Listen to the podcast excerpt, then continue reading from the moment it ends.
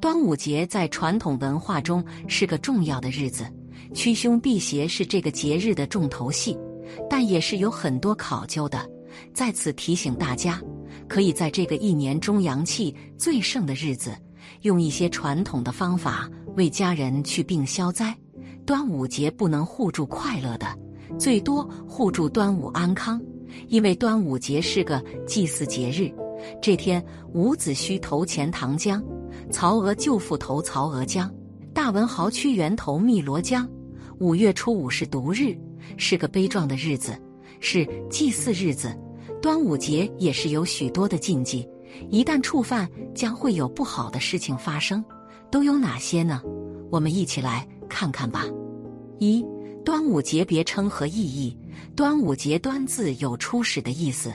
因此，端午就是初五，而按照历法，五月正是五月，因此端午也就渐渐演变成了端午。《燕京岁时记》记载，初五为五月端午，盖端字之转音也。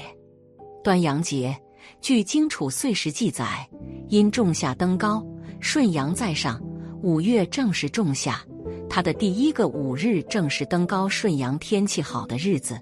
故称五月初五为端阳节。仲午节，五属十二支，农历五月为五月。五五同音，五五相重，故端午节又名仲午节或仲午节。有些地方也叫五月节。端礼节在湖南地区，沿古俗语，在夏日来临之时的五月初五，在门上挂艾叶，用艾叶洗澡驱蚊的一个洗礼。人们认为，经过洗礼可以驱走疟疾，能够安全的度过这个夏日多蚊的季节。菖蒲节，古人认为重五是犯禁忌的日子，此时五毒尽出，因此端午风俗多为驱邪避毒，比如在门上悬挂菖蒲艾叶等，故端午节也称菖蒲节。二、端午节有哪些仪式？五月是整个热天的开端。此时的阳气达到最旺，火旺至极，天上的热气降于地面，地上的湿气往空气里蒸腾，湿热交织，最容易滋生病菌，酝酿各种邪气，使人生病。端午正是九毒日之首，古人设置端午节，是在提醒大家注意养生防病，也因此这一天有许多喝雄黄酒。插艾草、配香囊等辟邪驱毒的仪式，其中都寓有古德智慧经验的传承。一吃粽子，粽子也是药膳的一种。糯米具有益气健脾、开胃消食的作用，用来包裹粽子的粽叶更有讲究。北方大多用芦苇叶，南方多用竹叶和荷叶，这些叶子都有很好的药用功能。苇叶可以清热生津、除烦止渴；竹叶可以清热除烦、利尿排毒；荷叶能清热利湿和胃宁神。总的说来，粽子具有清热解暑、益气生津、养血安神的功效。同时，也要强调一下，粽子清香糯滑、粘度高，不易消化，吃多了容易引起消化不良。脾胃不好的人尤其注意控制食量。二挂艾叶菖蒲，端午过后，邪气主要是湿热会浊，所以要芳香化湿、芳香化浊。端午节的习俗中总离不开芳香。民谚说：“清明插柳，端午插艾。”在端午节，人们把插艾和菖蒲作为重要内容之一，家家都洒扫庭除，以菖蒲。艾条插于门楣，悬于堂中。艾又名加艾，艾号。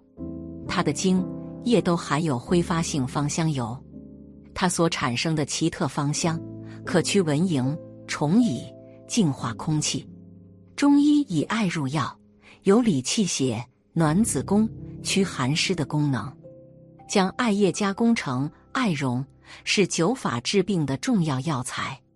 菖蒲是多年生水生草本植物，它狭长的叶片也含有挥发性芳香油，是提神通窍、健骨消滞、杀虫灭菌的药物。可见，古人插艾和菖蒲是有一定防病作用的。三、佩戴香包，端午节佩戴香囊，不但有辟邪驱瘟之意，而且有金头点缀之风。香囊内有朱砂、雄黄、香药，外包以丝布，清香四溢，再以五色丝线衔扣成锁，做各种不同形状，结成一串，形形色色，玲珑夺目。配香囊，聚香凝神，辟邪驱瘟，金头点缀。香囊中所用的中草药物，能散发出天然的香气。这种香气属中药学理论中的五臭范畴，具有开窍醒神、化湿醒脾、辟秽悦神等功效。现代医学研究也证明，这些药物之所以有芳香气味，是由于其含有大量挥发物质。这些挥发物质具有抗菌、抗病毒等作用。端午节传统香囊中的中草药还可以预防感冒、手足口病等，且对防蚊驱虫有很好的作用。三、端午有哪些禁忌？古人通过内观发现，农历五月时节乃天地交泰、阴阳相争、死生分判之时，是为毒月。其中有九天是伤身损气耗精元的日子，被古人称为九毒日，而端午正是九毒日之首。九毒日最不能做什么？最要命的就是不能房事。一、端午节毒气伤人，需要插艾桃、挂菖蒲、喝洒雄黄酒等，以驱毒辟邪。此日为五月初五，从农历气象上看，正是夏至左右。故也是一年之中阳气最盛的日子，也是实际上的阳刃日。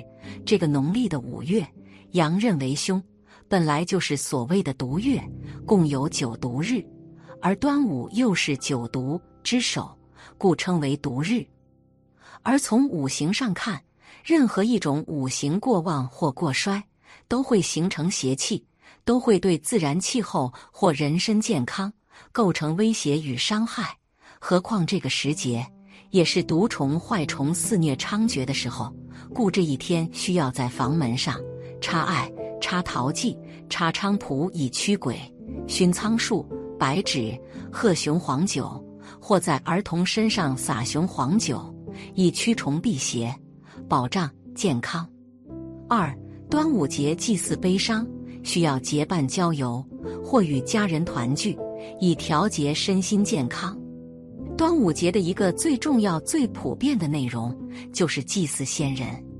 不但祭祀投江自尽的诗人屈原，有的地方还祭祀忠臣伍子胥，祭祀孝女曹娥等。这天要包很多粽子，然后把粽子投入江中，就像给死人上坟一样。而剩下的则自己享用，所以粽子实际上也是一种祭祀贡品。而祭祀时难免产生悲伤，故此日也像清明节一样，人为制造出很强的阴气，而这些阴气与阳气一样，也会伤害心理与身体比较弱智的人，如抑郁寡欢、心情不好、身体痛苦等等。故端午节这天是诸事不宜的，更不适合上任、搬家、动工。开业、结婚、庆典等喜庆活动，也不适合参加娱乐活动等，而归宁父母、与家人团聚才是正确的选择。三、端午节邪毒伤身，需要严禁房事。女子归宁父母是最好的避灾方法。农历五月初五、初六、初七、十五、十六、十七以及二五、二六。二七，此九天为天地交泰九毒日，即十四为天地交泰日。以上一共十天，而端午为九毒首日，毒气攻身，邪气旺盛，又传说为天地交泰之日，非常不适合男女交欢，故古训严禁房事。这个并不是迷信，而是非常自然的科学道理。因为天地气场不正的时候。必然会影响到人的身心，所以如在九毒日交欢房事，必须会中邪毒伤身体。而古人是非常聪明的，为了防止有些人贪恋性欲不能自持而犯了禁忌，故把这天定为归宁日。什么是归宁？归宁就是出嫁的女子回娘家省亲，夫妻分开，这样就从客观上消除了不慎房事的条件，也保障了当事人的身体健康。接下来还有九个毒日，基本涵盖了整个农历的五月，故有些地方便讲究在整个五月禁止房事，以避邪毒。以上就是端午节的禁忌了。希望大家能注意，过一个快快乐乐的节日。